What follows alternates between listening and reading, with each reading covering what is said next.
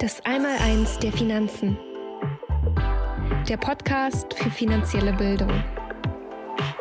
Mit und von Ronny Wagner.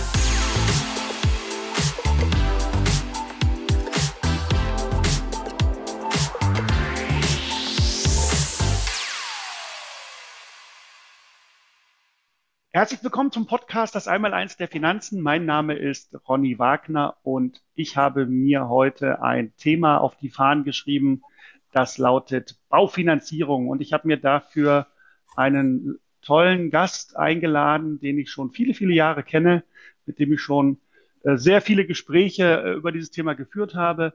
Und mich erreichen in letzter Zeit eben viele Anfragen, gerade auch zu dem Thema Baufinanzierung, weil natürlich die Unsicherheit der meisten Menschen hier in dem Bereich besonders hoch ist, gerade was die Zinssituation anbetrifft. Und äh, hier natürlich viele, viele Fragen äh, zu klären sind und ich natürlich nicht der äh, ausgewiesene Baufinanzierungsexperte bin und deswegen habe ich mir den Andreas Wese von Wese Finanzkonzept aus Fulda eingeladen. Hallo Andreas, ich grüße dich. Hallo Ronny, ich grüße dich auch. Ja, Andreas, du bist seit 2011 im, im Geschäft. Du bist ein unabhängiger Baufinanzierungsberater mit ähm, über 500 Banken im Schlepptau. Machst das ähm, ja in meinen Augen sehr professionell und ich habe mir gedacht, wir reden einfach mal über dieses Thema Baufinanzierung, weil es doch äh, ja auch viele Menschen ähm, beschäftigt, nicht nur die, die vor vielen Jahren gebaut haben, auch die, die jetzt vielleicht in Zukunft noch äh, die Idee haben zu bauen.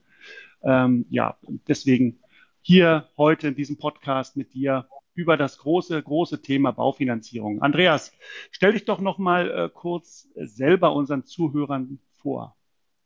Das mache ich gerne. Andreas Wese, 43 Jahre alt, verheiratet, zwei Kinder. Ja, wie du schon gesagt hast, komme aus Fulda und beschäftige mich den lieben langen Tag mit dem Thema Immobilienfinanzierung. Äh, hierbei hauptsächlich mit dem Thema ähm, der ja, privat genutzten Wohnung und der Kapitalanlage. Ähm, hauptsächlich aber, wie gesagt, im wohnwirtschaftlichen Bereich, also weniger Gewerbe, wobei das ab und zu auch immer mal vorkommt. Ja, habe meine Firma in 2013 gegründet, also feiere nächstes Jahr mein zehnjähriges Jubiläum und ja, gehe meiner Arbeit mit Leidenschaft nach. Und ja, freue mich, dass ich heute ein bisschen was zu dem Thema erzählen darf und du mich äh, zu deinem tollen Format eingeladen hast. Und ja, freue mich auf das Interview. Prima, Andreas, vielen Dank. Ähm, ja, Andreas, was mich äh, so als was mir so als erste Frage in den Sinn kommt, wenn ich über das Thema ein bisschen intensiver nachdenke. Ich selbst habe ja auch vor über 20 Jahren gebaut, habe also auch ähm, mich mit dem Thema ein bisschen auseinandersetzen müssen. Hatte nicht das Glück, dass ich einen Baufinanzierungsberater an der Hand hatte, habe mir das alles selber äh, so ein bisschen angelesen. Aber gut, äh, jetzt gibt es ja dich, es gibt ja dein, äh, dein äh, Geschäftsmodell. Was muss denn aus deiner Sicht ein guter Baufinanzierungsberater können? Also natürlich muss er als allererstes mal gut zuhören können. Ja, ich muss als allererstes mal äh, wissen, was hat ein Kunde eigentlich vor und muss dann auch realistisch einschätzen können, passt das eigentlich in seine, ähm, in seine Haushaltsberechnung und in seinen ganzen, äh, sein ganzes Lebensumfeld. Ja, also wir erleben immer wieder, dass Kunden zu uns kommen, die den großen Traum vom Eigenheim haben. Ähm, ja, wo wir am Ende aber sagen müssen, okay, Wichtig ist auch, dass wir budgetieren und dass wir immer im Rahmen bleiben. Ja, es ist wichtig, dass es auch langfristig funktioniert. Und das ist meines Erachtens auch mit die wichtigste Aufgabe, die ich habe, ähm, die Verantwortung gegenüber den Kunden zu tragen. Okay. Machst du äh, oder was würdest du sagen, ähm, wenn dich heute jemand fragt, ähm, ob es aktuell noch Sinn macht, überhaupt ein Immobilieninvestment, egal ob eigengenutzt oder fremdgenutzt, vorzunehmen? Wie wäre denn da deine Antwort? Also grundsätzlich würde ich sagen, es ist, ähm, dass es immer ein interessantes Thema ist. Ob es Sinn macht, hängt natürlich auch immer ein bisschen von dem Angebot ab. Ja, Neubau habe ich in einem letzten Podcast schon gehört oder ist ausführlich diskutiert worden. Aufgrund der Materialknappheit und der gestiegenen Preise ist sicherlich schwierig oder schwieriger geworden in der aktuellen Zeit. Äh, dafür ist das Thema Bestandsimmobilien wieder interessanter geworden, meines Erachtens, weil hier die Preise doch ein bisschen wieder ähm, am Sinken sind.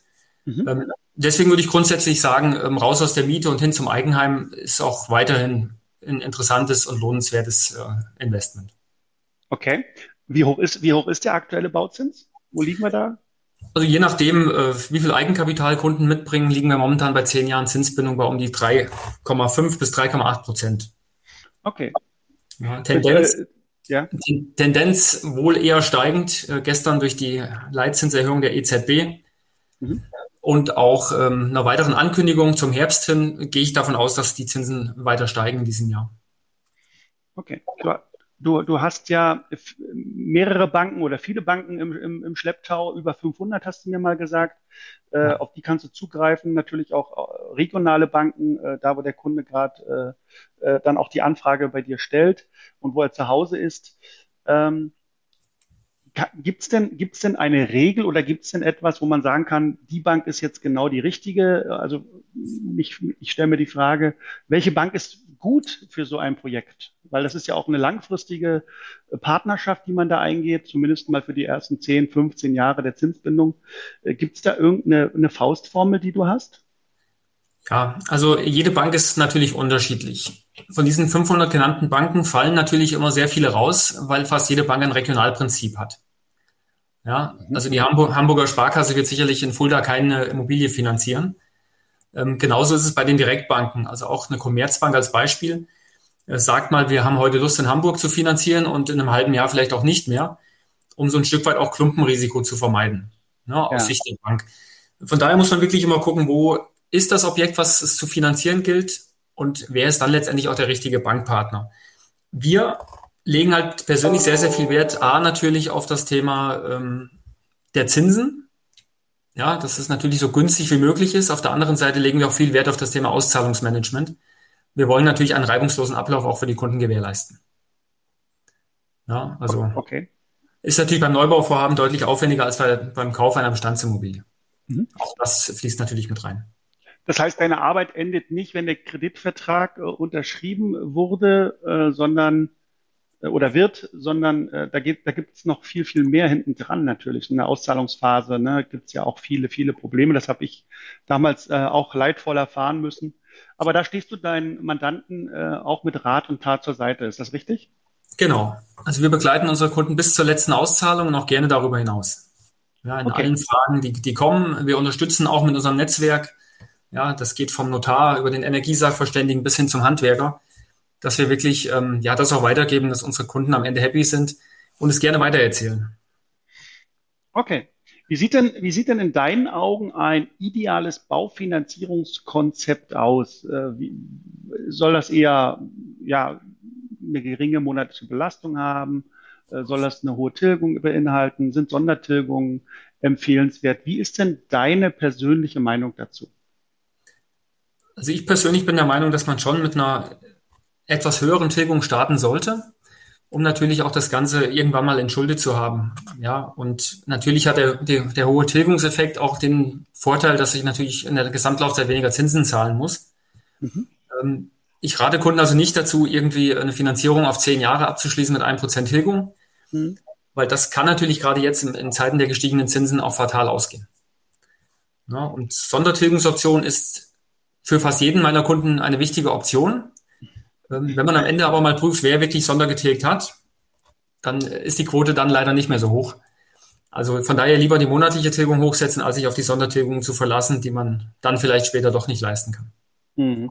Das Problem ist aber, wenn ich jetzt eine hohe monatliche Belastung äh, mir auferlege für die nächsten zehn Jahre, äh, das kann natürlich auch zum Bumerang werden, weil momentan habe ich vielleicht einen Job äh, oder beide äh, Partner haben einen Job, ähm, beiden geht's gut. Ähm, es kann sich im Leben aber auch mal ändern und Dinge, ähm, die eben momentan oder aktuell unsere Normalität darstellen, können sich verändern, gerade vor dem Hintergrund der äh, gerade stattfindenden Ereignisse, äh, kann ich mir durchaus vorstellen, dass auch äh, dort in Zukunft ähm, Arbeitsplätze verloren gehen und dass Menschen eben aus ihren äh, gewohnten ähm, Aktivitäten aussteigen. Das ist natürlich in meinen Augen ein Risiko, was ich dann eingehe, wenn ich meine Tilgung äh, möglichst hoch ansetze und dadurch natürlich auch eine hohe monatliche Belastung habe. Wie siehst du denn da in den nächsten Jahren die, die Entwicklung gerade auch in, in unserer Volkswirtschaft, in unserer Gesellschaft? Was, was ist denn das, was du da so mitbekommst? Also grundsätzlich ist das ein ganz, ganz wichtiger Punkt. Deswegen achten wir auch darauf, Bankpartner auszusuchen, die einen sogenannten Tilgungssatzwechsel zulassen. Ah, okay. Ja, also viele Banken sagen nicht unter die Anfangstilgung. Es gibt aber auch Banken, die sagen, man kann zwischen einem Korridor zwischen ein und fünf Prozent die Tilgung zweimal kostenfrei verändern.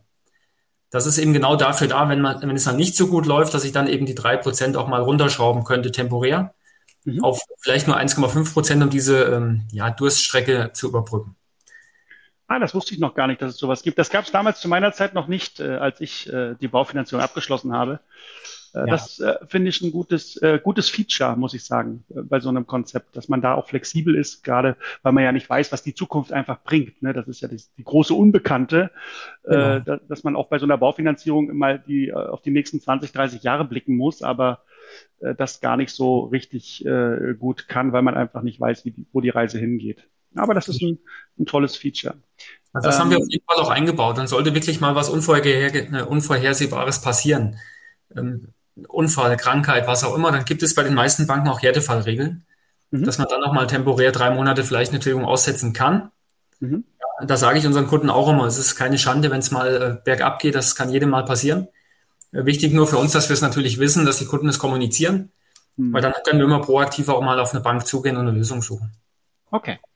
Wie siehst denn du die aktuelle Zinsentwicklung eigentlich, äh, beziehungsweise was rätst du denn deinen Kunden oder Mandanten, ähm, welche Zinsbindung sie wählen sollten bei so einer Baufinanzierung? Es gibt ja so diese Standard zehn Jahre, äh, aber ich kann mir vorstellen, dass da, dass du da auch noch andere Ideen hast. Wie sehen die denn aus?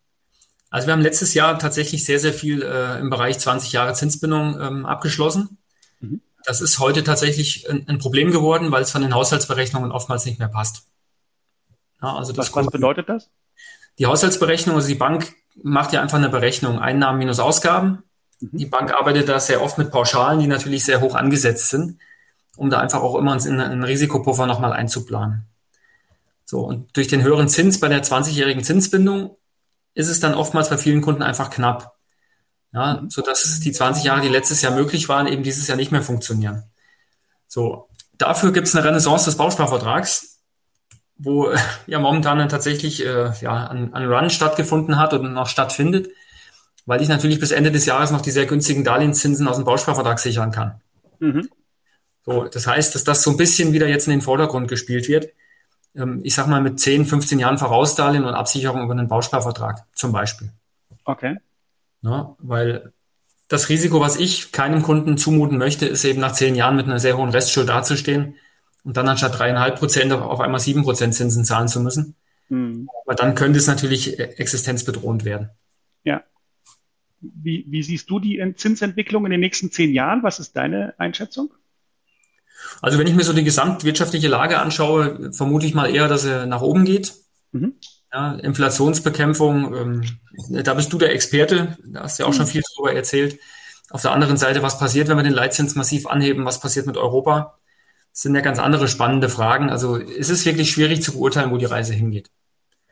Ja, aber Stand, Stand heute, wenn mich jemand fragt zum Jahresende, ähm, ist die Tendenz ganz klar steigend.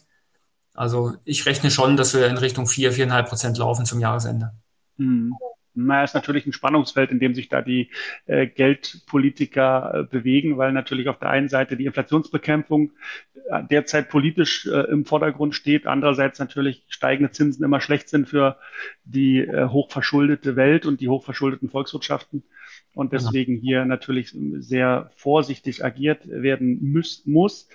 Ja, ich habe da ehrlich gesagt jetzt auch gar keine klare Tendenz. Ich habe die Vermutung, dass die ähm, Zinsen in den nächsten Jahren wieder fallen werden, ähm, weil eben die Welt so stark verschuldet ist. Ähm, mhm. Aber gut, wir werden sehen, was passiert, ähm, wo die Reise dahin geht. Also du sagst ganz klar, auf dem aktuellen Niveau längerfristige Zinsbindungen sind äh, das Gebot der Stunde. Habe ich das richtig zusammengefasst? Ja, also sicherlich, um das, das Risiko auszuschließen, aber es muss halt auch in die Haushaltsberechnung passen, es muss auch bezahlbar sein. Okay. Andreas, du hast ja jetzt viele Gespräche auch mit äh, potenziellen Mandanten, aber auch man, die dann Mandanten geworden sind, geführt. Äh, was äh, würdest du denn unseren Zuhörern empfehlen, wie man sich auf so ein Gespräch mit dir oder mit einem äh, Baufinanzierungsberater im Allgemeinen vorbereiten äh, sollte? Was äh, für Gedanken sollten sich die Menschen da im Vorfeld machen? Ja, also ich würde es, ich würde das Ganze mal differenziert betrachten. Mhm. Also im Neubaubereich ist es so, dass wir immer empfehlen, dass der erste Weg zum Finanzierer ist, um dort zu budgetieren und wirklich zu gucken, wo ist mein Budget, was ich ausgeben kann im Rahmen meiner Möglichkeiten. Weil wir erleben leider immer wieder das, das Gegenteil, dass die Kunden zu uns kommen und sagen, wir waren bei einem Haushersteller und das sind unsere Gesamtkosten. Und ich dann der Böse bin, der sagt, okay, Tiefgarage, das Türmchen müssen wir streichen. Mhm. Dann funktioniert's und dann bei den Kunden einfach eine Enttäuschung einsetzt, weil der Traum erstmal geplatzt ist. So, deswegen eigentlich immer das Wichtige, erstmal budgetieren, was kann ich mir eigentlich leisten und dann gezielt auf die Suche nach einem Hersteller gehen. Okay. Im Bereich der Bestandsimmobilien empfehlen wir den Kunden immer, letztendlich das Gleiche zu tun und auch schon mal ähm, soweit alle Unterlagen vorzubereiten, dass wenn eine passende Immobilie auf den Markt kommt, dass man dann schnell handlungsfähig ist. Weil wir haben es einfach erlebt, da kommt eine Immobilie auf den Markt und einen Tag später ist sie weg. Ja, weil Kunden erst dann versuchen, einen Termin beim Finanzierer zu machen, Unterlagen zusammenzustellen und wie, ja, wie aufwendig und zeitintensiv das ist, äh, hast du sicherlich ja schon selber bei deiner Immobilie auch mitbekommen. Ja, das ist nicht ohne. Genau. Und so ist es einfach, dass wir eben schnell reagieren können, dem Kunden ein Finanzierungszertifikat ausstellen können äh, vorab, was halt viele Makler heute auch sehen möchten, bevor man überhaupt besichtigt. Und so ist ein Kunde meines Erachtens bestens vorbereitet und kann dann auch ähm, wirklich gezielt Immobilien besichtigen, die auch in sein Budget passen. Das ist ein gutes Argument, ja. Mhm. Wie, wie, wie äh, siehst du momentan äh, die, die, die Eigenkapitalsituation beim Kunden? Also du, da kommen ja sicherlich unterschiedlichste Menschen auf dich zu. Äh, wahrscheinlich gibt es nur sehr wenige, die ihre Immobilie Cash bezahlen. Es wird ja immer ein kleiner Finanzierungsanteil mit dabei sein ja. ähm, oder ein größerer. Wie sieht's denn da aktuell bei den Banken aus? Wollen die Eigenkapital? Wollen die kein Eigenkapital? Was ist denn da deine Erfahrung aktuell? Also auch da gab es ja eine Veränderung auf der Bankenseite, mhm. dass die äh, BaFin Anfang des Jahres ähm, gesagt hat, die, die, Banken sollen ihre Eigenkapitalquote ähm, erhöhen, so dass sie ja ursprünglich zehn Prozent des verliehenen Geldes äh, als Eigenkapital hinterlegen mussten. Das sind inzwischen 20 Prozent und das führt auch dazu, dass die Banken im Gegen oder im Gegenzug von den Kunden ein höheres Eigenkapital verlangen. Ja, und wir haben ja schon immer gesagt, mindestens die Kaufnebenkosten und nochmal 10 Prozent der Herstellungs- oder Anschaffungskosten wäre eigentlich schon eine gute Basis für die Finanzierung. Okay. Ja, wir haben ja, die, wir haben ja die Phasen gehabt in der Niedrigzinsphase, da haben ja Banken teilweise sogar die Kaufnebenkosten mitfinanziert. Ähm, ja, ich habe mich bei mir, ich erinnere mich an meine Baufinanzierungszeit, als, also als ich damals die Entscheidung getroffen habe, da gab es sogar Finanzierungen, die haben, oder Banken, die haben 130, 140 Prozent äh, finanziert, ne, der genau. des Projektes. Also das waren, das waren schon verrückte Zeiten, aber die sind vorbei. Und ja. jetzt ist doch das Thema Eigenkapital immer sehr wichtig. Ich persönlich, das ist meine Einstellung, ähm, empfehle eigentlich hier immer auch, dass man ähm, das Grundstück erstmal komplett aus Eigenmitteln und Eigenkapital bezahlen sollte und alles, was man dann da drauf sattelt und draufbaut, das kann man sich von der Bank holen. Das ist so meine Idee. Ähm, aber du hast gesagt, es geht ja auch mit deutlich niedrigeren äh, Eigenkapitalquoten. Ja, also so eine 90 Prozent Finanzierung würde ich schon empfehlen. Das Grundstück aus Eigenkapital zu bezahlen ist ja ein lobenswertes Ziel. Allerdings weißt du ja auch, dass wir äh, zwei Büros haben, eins in Fulda und eins äh, ja. in vor den Toren Frankfurts. Ähm, da wird es tatsächlich mit dem äh, Eigenkapital fürs Grundstück schwierig. Ja, das war jetzt auch eher der Idealzustand, äh, ja. Äh, der genau. natürlich, ich weiß das natürlich auch in, in, der Praxis nicht immer erreicht werden kann oder meist nicht erreicht wird. Aber das wäre so für mich die Idealvorstellung von einer äh, Baufinanzierung. Ja, absolut. Je, günstig, je mehr Eigenkapital ich mitbringe, umso günstiger wird der Zinssatz. Ja, umso geringer die Zinskosten auf Laufzeit und natürlich auch die Auswahl der Bankpartner ist deutlich größer, weil natürlich viele Banken heute auch sagen, wir finanzieren maximal 80 oder eben diese 90 Prozent. Ähm, darüber hinaus wird es dann schon auch sehr dünn auf dem Bankenmarkt, wer da noch in, in, Betracht kommt. Warum machen denn das die Banken? Warum finanzieren die denn nur 80 oder äh, teilweise auch nur 60 Prozent? Ähm, was ist denn da der Grund? Gut, sicherlich ist es ähm, auch ähm, eine Risikofrage. Ne? Hm wenn ich jetzt mit 100 Prozent plus äh, in die Finanzierung gehe und der Sicherungswert, der gegenübersteht, eigentlich äh, geringer ist, mhm. ja, dann ist eben das Problem, was passiert, wenn der Kunde es morgen oder übermorgen nicht mehr leisten kann. Mhm. Ja, dann habe ich irgendwann ein Verwertungsproblem und ja, dann ist die Bank mit dem Boot und das äh, werden die nicht tun. Die werden immer einen Abschlag machen, dass sie am Ende des Tages immer auf der sicheren Seite sind. Es ist ja auch wichtig bei der, bei der Besicherung äh, der, der Ansprüche. Da wird ja die Immobilie samt Grundstück herangezogen. Ja. Und da spielt natürlich auch eine Rolle, wie wird denn sich in Zukunft dieser Wohnungsmarkt und dieser Immobilienmarkt entwickeln? Werden die Preise eher fallen, wovon ich persönlich ausgehe? Ähm, ja. Und dann hat die Bank natürlich irgendwann auch, äh, oder der Kunde hat dann irgendwann möglicherweise auch ein äh, Sicher Sicherheitsproblem, dass er, weil eben dann die Sicherheiten, die er der Bank zur Verfügung gestellt hat, nicht mehr ausreichen, um die Restschuld oder das Darlehen abzusichern. Und dann kann die Bank äh, durchaus den Kreditvertrag dann auch schon mal fällig stellen oder kündigen. Ne? Das, das genau. ist auch wichtig. Ja. Oder eben weitere Sicherheiten einfordern. Genau. Mhm. Wenn die nicht vorhanden sind, wird es dann äh, ungemütlich. Das ist auch so ein Thema, das man ein, einfach empfiehlt, ähm, mit einem gewissen Eigenkapitaleinsatz daran zu gehen. Rechnest du mit fallenden Immobilienpreisen in Zukunft? Ja, also wir merken es momentan schon im Bestandsgeschäft, äh, dass die Kunden die Wunschpreise, die sie aufrufen, dass die letztendlich nicht mehr umsetzbar sind. Mhm. Also man sieht es auch, wenn man jetzt auf ImmoScout schaut, ähm, da werden Immobilien erstmal sehr hoch angeboten und man sieht am Ende, für was sie dann wirklich auch äh, irgendwann verkauft werden. Also wir merken schon, dass wenige Leute bereit sind, äh, deutlich über Wert zu kaufen. Mhm. Ah, okay. Zu meiner auch, Zeit an, ja, Entschuldigung. Ja, also auch bedingt dadurch, was ich gerade gesagt habe, dass auch die Banken eben nicht mehr bereit sind, ähm, relativ große Blankoanteile auszugeben. Ja, Blankoanteil heißt ja, ich gebe 200.000 mehr aus, als die Sicherheit eigentlich wert ist. Mhm. Ja, und dazu sind die Banken auch aufgrund der Vorlage der oder der Vorgabe der BaFin eben nicht mehr in der Lage oder nicht mehr bereit. Und wenn ich am Ende einen Kunden habe, der finanzieren muss, dann kann man eben äh, ja auch keine 600.000 finanzieren für ein Haus, was vielleicht nur 400.000 Wert hat. Ja, natürlich. Klar.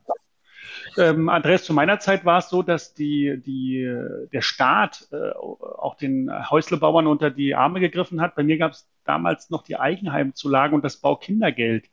Was das gibt's ja aktuell äh, nicht mehr. Was ist denn dort am ähm, äh, Förderhimmel äh, noch, noch äh, zu bekommen? Was hat denn der Staat da in petto? Also es gibt ja die KfW-Mittel, der Kreditanstalt ja. für Wiederaufbau. Ähm, ja, da haben wir ja leider Gottes auch letztes Jahr ein Desaster erlebt, ähm, dass die Programme einfach von heute auf morgen ähm, gecancelt wurden und eben die Kunden, die fest damit geplant haben, auf einmal leer ausgegangen sind. Warum? Ja, weil die Fördertöpfe leer waren. Okay. Ja, und äh, auf einmal hat man halt fünf Tage vor dem eigentlichen Auslauf des Programms äh, gesagt, so, ab sofort ähm, einreiche Stopp. Und das ist natürlich für Kunden, die damit geplant haben. Ne? Und da gab es ja teilweise bis zu 30.000 Euro Tilgungszuschuss. Der war halt auf einmal einfach weg. Mhm. Deswegen spreche ich auch ganz bewusst von einem KfW-Desaster. Okay. Ja, also was es momentan noch gibt, das Programm haben sie ja bislang nicht wieder auferlebt also das ähm, Energieeffizienzprogramm für Neubauten, mhm. äh, gibt es momentan ja leider in der Form nicht mehr, wie wir es hatten. Mhm. Äh, was es momentan aber noch gibt, ist das KfW Wohneigentumsprogramm, also für jeden, der Wohneigentum schafft. Egal ob kaufen, bauen oder, oder wie auch immer. Wobei auch da die Zinsen natürlich ähm, ja, analog zu den Bankzinsen mit angestiegen sind. Mhm.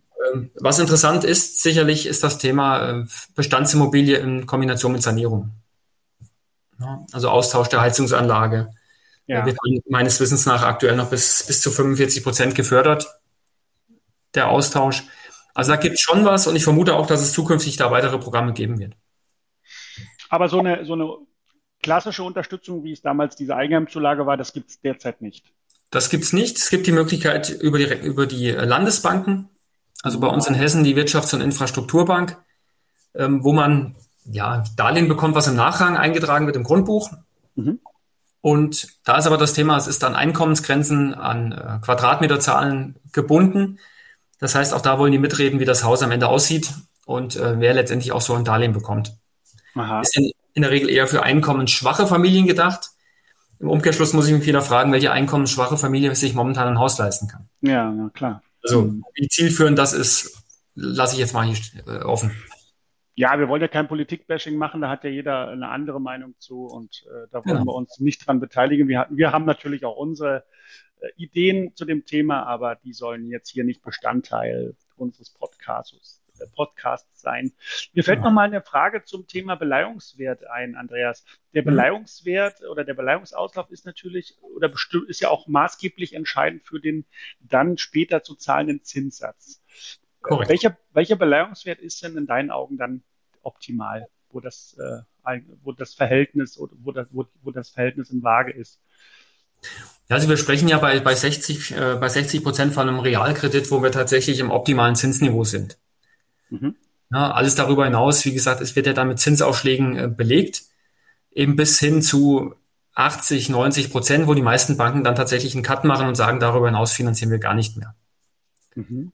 Ja, also das ist eigentlich so das, wo man sagt, ähm, wenn man den optimalen Zins generieren möchte, dann sprechen wir so von um die 60 Prozent in der Beleihung. Okay, also 60 Prozent ist so, da, da kann man dann den besten Zins erwischen. Genau, korrekt. Gut.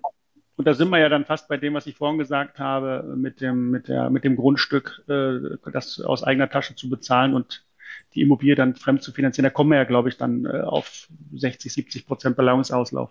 Genau. Pi mal Daumen, Pi mal Daumen. Ja. ja. Okay. Was würdest du denn äh, heute Menschen raten, die vor vielen Jahren gebaut haben, die noch eine ordentliche Restschuld auf ihrem Darlehen drauf haben und jetzt in die Situation kommen, dass ihre Zinsbindung ausläuft? Äh, wie sollten die sich denn verhalten? Was ist denn da deine Idee? Also da würde ich definitiv empfehlen, ähm, sehr zeitnah einen Termin zu machen, um die Möglichkeit der Anschlussfinanzierung. Was heißt zeitnah? Was heißt zeitnah? Ja, wir haben ja darüber gesprochen, wo der Zins hingeht zum Ende des Jahres. Also tatsächlich ist ja jeder Tag, den man jetzt erwartet, mit dem Risiko verbunden, dass man höhere Zinsen ähm, einkauft. Ah, okay. Kann man, kann man die Zinsen äh, auch schon äh, für die nächsten drei, vier Jahre heute festlegen, wenn man sagt, äh, äh, also diese Vorwartdarlehensgeschichte, äh, an die erinnere ich mich bei mir auch noch. Gibt es sowas heute auch noch? Das gibt es noch. Der Klassiker sind drei Jahre vor Ablauf der Zinsbindung. Es gibt aber auch Banken, die das inzwischen fünf Jahre vor Ende der Zinsbindung schon ähm, umschulden könnten. Also das ist, für, das ist für die Menschen, die sich Sorgen machen und denken, der Zins wird hier in der nächsten Zeit äh, explodieren und nach oben ausbrechen. Die können sich heute schon auf dem niedrigeren Zinsniveau ihre Darlehenszinsen für die Zukunft sichern. Genau, wobei auch da die Frage ist, bei einem Vorwartzeitraum von fünf Jahren habe ich ja ordentliche Zinsaufschläge, die auf den eh schon höheren Zins draufkommen. Mhm. Da muss man tatsächlich dann auch abwägen, ob es sinnvoll ist, es schon so früh neu festzuschreiben oder lieber zu warten. Was kostet das? das? Bitte? Was kostet das? das Dieser Zinsaufschlag? Mhm. Ja, das ist von Bank zu Bank unterschiedlich. Das ähm, möchte ich jetzt gar nicht irgendwas sagen, sonst hätte ich was Falsches erzählt. Ach so, ja, okay. Weil es tatsächlich, es gibt auch Banken, die machen das ein Jahr frei, andere gar nicht. Also es ist mhm. tatsächlich ein bisschen, äh, bisschen schwierig, das jetzt ad hoc so zu beantworten. Okay, okay. Aber wie gesagt, wir kriegen das äh, mit einem Knopfdruck, kann ich, kann ich reinschauen und kann das auch äh, direkt mitteilen. Es ist halt dann einfach eine Abwägung und der Blick in die Glaskugel. Ne?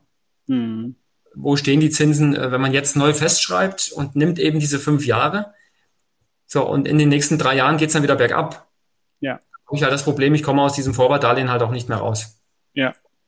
ja. Deswegen ist es ähm, schwierig, das momentan zu entscheiden, weil wir eben alle keine Glaskugel haben. Hm. Hm. Du hast vorhin gesagt, viele deiner Kunden äh, möchten gerne diese Sondertilgungsoption in ihren Darlehensverträgen verankert wissen. Ja. Bist du ein Fan von Sondertilgung oder ist das für dich äh, auch aus der Praxis heraus eher unüblich? Nein, im Bereich der eigengenutzten Immobilie bin ich definitiv ein Freund davon. Mhm. Ähm, bei der fremdgenutzten, sprich bei der Kapitalanlage, sieht es ja noch mal ein bisschen anders aus, mhm. weil ich ja da diese steuerliche Thematik habe, ne, mit dem Abschreiben der Zinsen. Ja. Aber das dann äh, ist ja auch, glaube ich, in, in deinem Podcast schon äh, thematisiert worden beim Thema Kapitalanlage. Ne? Ja, richtig, richtig. Das genau. Also da will ich differenzieren, aber bei der eigengenutzten Immobilie ist für mich immer so das Thema, ist schnellstmöglich zu entschulden. Okay, okay. Mhm. Jetzt haben wir ja beim, bei, dem, bei den Zinsen auch äh, so eine Unterscheidung drin zwischen Nominalzins und Effektivzins. Das ist ja auch immer wieder eine spannende Frage. Was ist denn da eigentlich der Unterschied zwischen diesen beiden ja, Angaben? Der, Nominalzins ist tatsächlich der Zins, den man monatlich zahlen muss. Der Effektivzins, da sind einmalige Kosten berücksichtigt, unter anderem die Kosten für die Grundbucheintragung. Also die, die Grundschuld wird ja im Grundbuch eingetragen mhm. und diese Kosten werden durch die Bank ausgewiesen und sind Effektivzins erhöht. Okay. Auch wenn sie nicht an die Bank zu zahlen sind, aber die Bank muss sie ausweisen. Und dazu kommen auch noch einmalige Kosten, wie zum Beispiel die Abschlussgebühr für einen Bausparvertrag, wenn man das Produkt gewählt hätte, oder eben auch der Kontoauszug, den die Bank einmal pro Jahr zur Verfügung stellt. Diese Kosten sind alle im Effektivzins berücksichtigt. Deswegen ist der auch immer ein Ticken höher wie der Nominalzins. Okay. Muss, glaube ich, von der Bank äh, auch angegeben werden. Äh, müssen, es müssen beide Zinsen angegeben werden, ne? beide Zinssätze. Genau, müssen beide angegeben werden und auch die Kosten, die anfallen, also die dazu führen, dass der Effektivzins höher wird, auch die müssen ausgewiesen werden. Es gibt das sogenannte ESIS-Merkblatt, da stehen dann die Grundschuld-Eintragungskosten auch drin. Okay. Genau, dass es für den Kunden auch komplett äh, transparent ist. Mhm. Und ich habe du hast ja vorhin gesagt, du bist ja ein Fan von der direkten Tilgung, also von sogenannten Annuitätendarlehen. Also das sind also Darlehen, die aus Zins und Tilgung bestehen. Äh, jetzt gibt's ja auch andere Modelle, wo man zum Beispiel sagt, äh, ich tilge gar nicht äh, während der Zinsbindung, sondern mache das endfällig oder mache das nach Ablauf von zehn Jahren. Äh, wie stehst du zu diesen Darlehensformen? Also es ist ein bisschen abhängig vom Kunden. Also es gibt mhm. durchaus Kunden, die sagen, äh, ich möchte nur Zinsen zahlen und lege das Geld lieber in einem äh, Aktiendepot an, was ich letztendlich abtrete an die Bank, um dann eine Einmaltilgung zu machen zum Ende der Zinsbindung. Oder eben auch das Thema äh, des Bausparvertrags.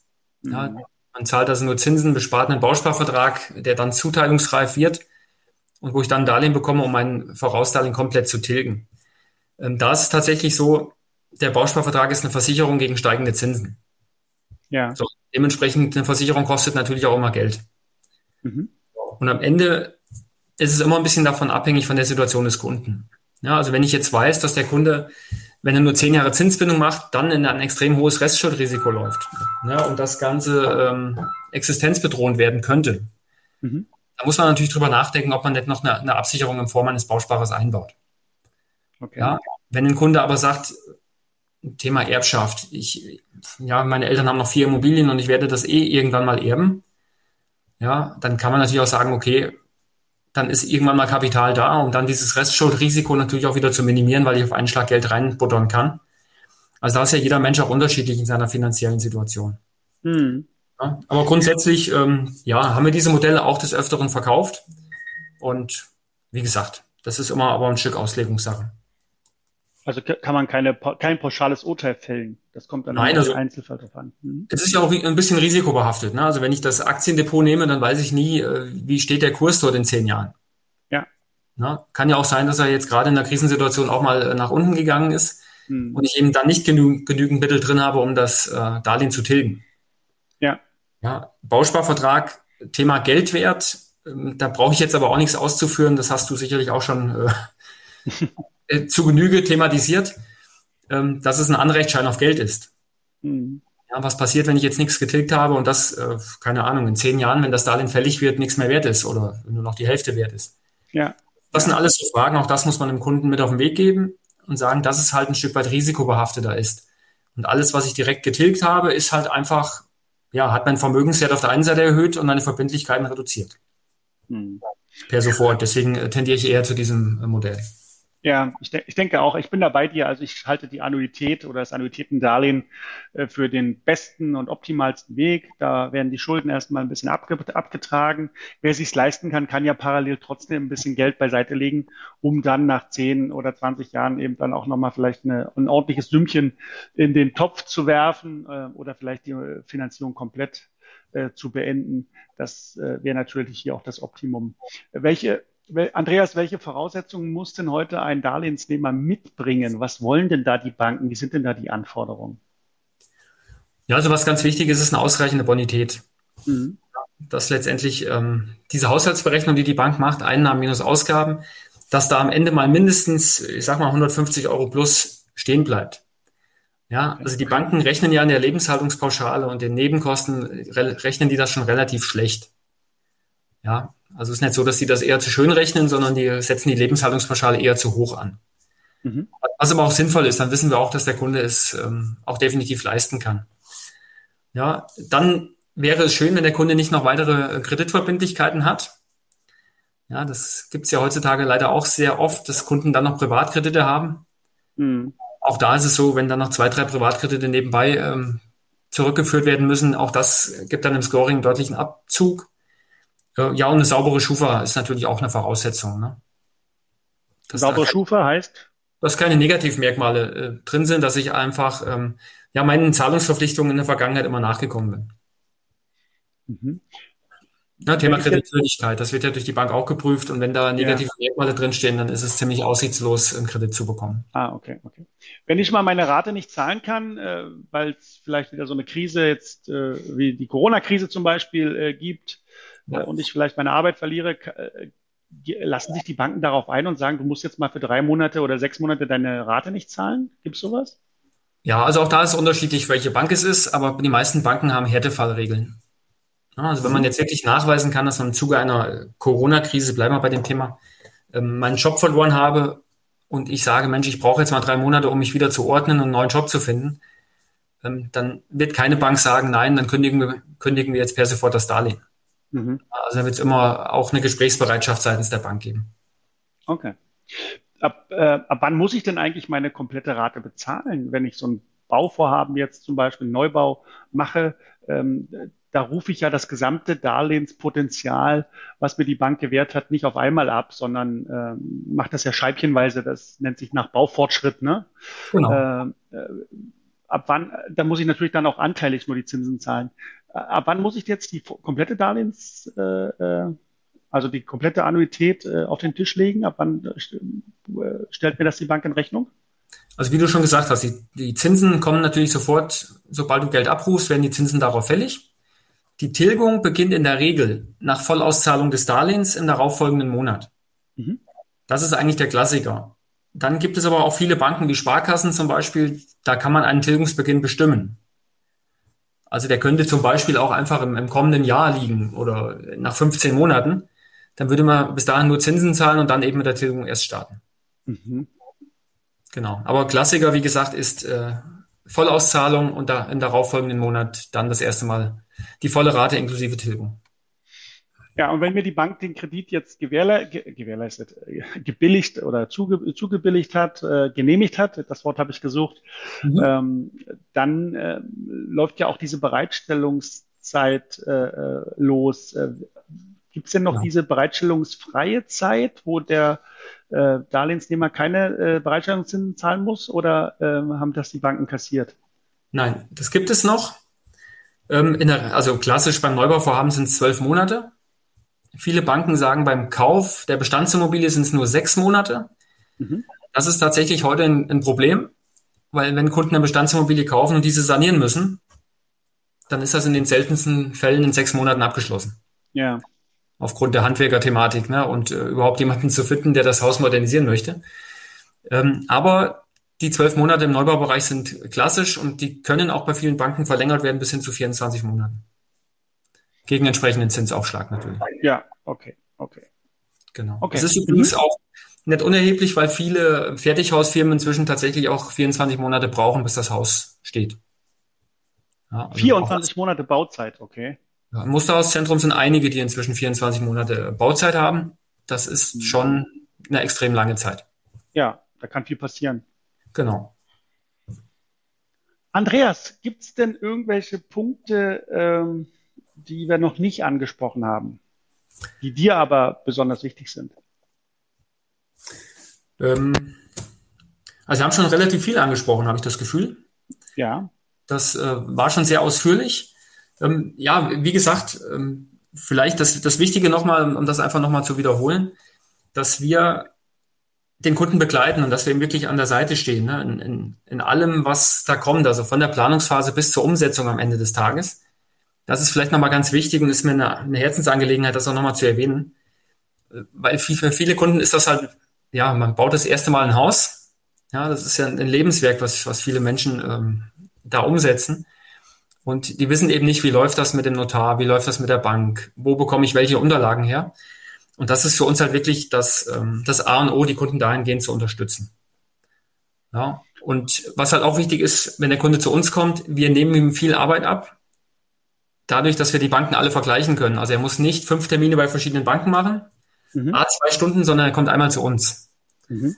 Ja, und wir zeigen ihm ganz offen und transparent, welche Angebote die Banken unterbreiten und können das natürlich gemeinsam mit dem Kunden vergleichen.